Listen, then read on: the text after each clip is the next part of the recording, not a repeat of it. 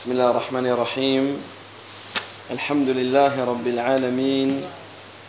وأصلي وأسلم على أشرف الأنبياء والمرسلين. محمد بن عبد الله صلوات الله وسلامه وبركاته عليه. اللهم لا علم لنا إلا ما علمتنا. اللهم علمنا ما ينفعنا. وزدنا علما. وأصلح لنا شأننا كله ولا تكلنا إلى أنفسنا طرفة عين. فاللهم نسألك بأسمائك الحسنى وصفاتك العليا أن تهدينا إلى صراطك المستقيم. اللهم إنا نعوذ برضاك من سخطك وبمعافاتك من عقوبتك ونعوذ بك منك. لا نحصي ثناء عليك أنت كما أثنيت على نفسك. أما بعد. فنواصل الكلام مع ما روى الترمذي في جميعه.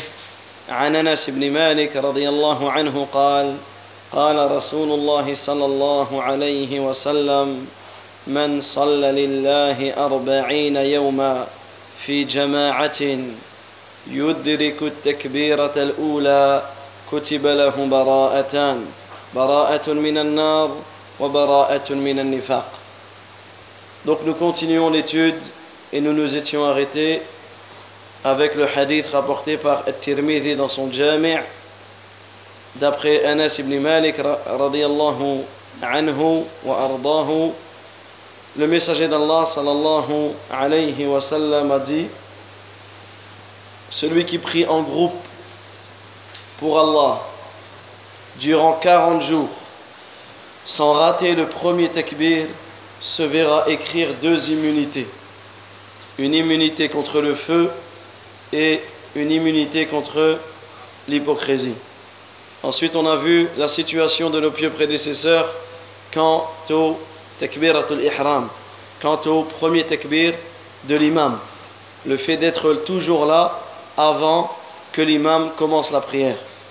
Et ensuite, Cheikh Abd Razzaq continue, Allah, de dire وقد كان جدي لوالدي وكان من العباد الصالحين رحمه الله وأسكنه فردوسه الأعلى ذا عناية عظيمة بهذه التكبيرة Et il dit, mon grand-père, donc ici le père de son père, et son père n'est autre que Abdul Muhsin al-Abbad, donc le muhaddith de Médine, il dit, mon grand-père, Allah, faisait partie des grands adorateurs.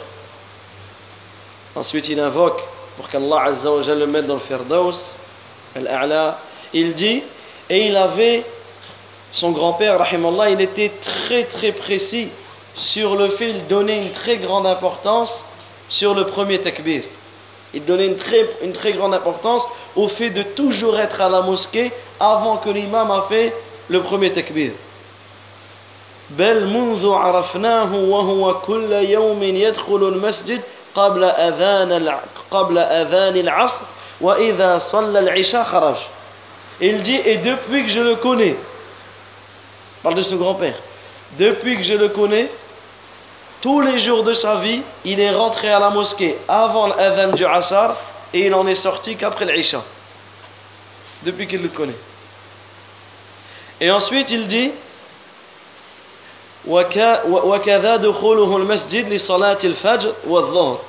Et la même chose, il arrivait avant la prière du Fajr et il sortait à Dhuhr. وأذكر أن بعض طلبة العلم سألوا الوالد et cette histoire elle est subhanallah ajaban imaginez la scène pour ceux qui ont été, déjà été à Médine et pour ceux qui, sont, qui se sont assis devant Cheikh Abdel Muhsin on peut voir lorsqu'il sort le nombre de gens qui viennent lui poser des questions même avec son fils Abdel Razak et d'une manière générale avec les savants d'une manière générale Dès qu'ils se lèvent, ils finissent le cours, les gens les suivent même jusqu'au parking de la mosquée, jusqu'à leur voiture pour leur poser les questions. Et il dit, donc, Cheikh Abdelrazak, il était avec son grand-père et son père. Donc ils se sont réunis pour sortir et là les étudiants en sciences sont venus voir son père, donc Cheikh Abdel Mohsin, donc le fils du grand-père. Ils ont, été, ils ont été le voir pour lui poser la question par rapport au hadith qu'on a cité. Est-ce que ce hadith est authentique ou pas? Par rapport au hadith qu'on a cité. Est-ce que ce hadith est authentique ou pas? Et Cheikh Abdel Mohsin a répondu. C'est un hadith authentique. Et il y en a un qui a dit Mais qui peut faire ça? Qui peut réussir à prier 40 jours en ayant le premier takbir? Et le grand-père, rahimallah, cette réponse, ça l'a choqué. Le fait qu'il entende quelqu'un et en prime un étudiant en sciences dire et comment quelqu'un peut réussir à faire ça Lorsqu'il est sorti de cette assise, il marchait. Et il répétait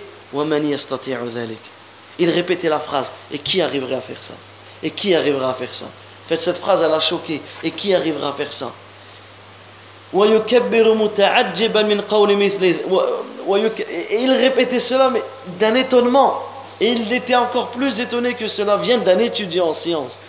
Il, est, il était encore plus étonné que cela vienne d'un étudiant en sciences وقد ذكر أهل العلم أنه لا بأس إذا طمع أن يدرك التكبيرة الأولى أن يسرع شيئا ما. وهنا فائدة عظيمة لأن الأصل أن لا تسرع لمشي إلا في هذه الحالة إلا في هذه الحال إلا إذا كان تريد أن تدرك تكبيرة الإحرام فأجاز الإسراع لهذا الغرض. Ici, certains savants ont autorisé que pour celui, on sait que la base et la règle générale, c'est quoi? C'est que lorsque tu arrives et l'imam a commencé la prière, tu ne te précipites pas. Comme le prophète, comme cela est venu d'une manière authentique du prophète alayhi salatu wa salam où il dit Lorsque vous entendez l'iqama, marchez jusqu'à la prière. Tu ne cours pas, tu n'arrives pas en courant, etc. Sauf pour celui qui veut avoir takbirat al-ihram avec l'imam. Lui, il est autorisé de se précipiter. Et les savants, notamment Cheikh al-Islam ibn Taymiyyah, ont cité la différence entre les deux. Pourquoi ici c'est autorisé et pas ailleurs? Parce que celui qui veut takbiratul ihram, celui qui est assidu à cela, et qui est en train d'arriver, l'imam, il attend l'iqama, il sait que l'imam il va kabbar. Lui, s'il rate, il ne pourra pas le rattraper. Takbiratul ihram, tu ne le rattrapes pas parce que tu as, eu ta raka'at. Donc il va perdre cette sunna. Donc là, il peut se précipiter pour la voir. Par contre, si tu entends l'iqama, tu es loin, tu sais que quasiment la raka'at, tu vas la, la rater. Dans ce cas-là, tu, vas, tu, devras la rattraper. Donc ça ne sert à rien de te précipiter. Surtout pour une chose que tu devras te rattraper. Donc là, pour gagner en concentration, tu marches, tu avances et tu ne, euh, tu ne te précipites pas. Donc vous voyez, et ici, il cite une, une, une histoire qu'Ibn al-Mundhir ramène dans l'Awsat. Euh, il cite عن رجل من من طبي عن أبي قال كان عبد الله ينهانا من السعي إلى الصلاة. Et ici, il cite l'histoire que l'imam Ibn al-Mundhir rahimahullah, a ramené dans son livre, il dit que Abdullah nous interdisait, donc c'était leur prof, leur savant, il leur interdisait de se précipiter pour la prière. Et un jour je suis sorti, une nuit je suis sorti, et je l'ai vu se précipiter pour la prière. Donc il lui a dit Ya, ya Abba Abdurrahman, Ya, ya Abba Abdurrahman, Kunta تنهانا عن السعي إلى الصلاة فرأيتك الليت اشتدت إليها Il dit Ya Aba Abdurrahman, tu nous interdis de se précipiter pour la prière et je suis sorti l'autre jour et je t'ai vu te précipiter. Regardez, subhanallah al Et qu'est-ce qu'il a dit Il a dit Inni badartu hadda salah. Il a dit Je me suis précipité pour avoir la, le début, la limite de la prière. Et si la limite de la prière, c'est takbirat al-ula. Et ensuite, Cheikh Taymiyyah explique la différence entre les deux, ceux que j'ai cités.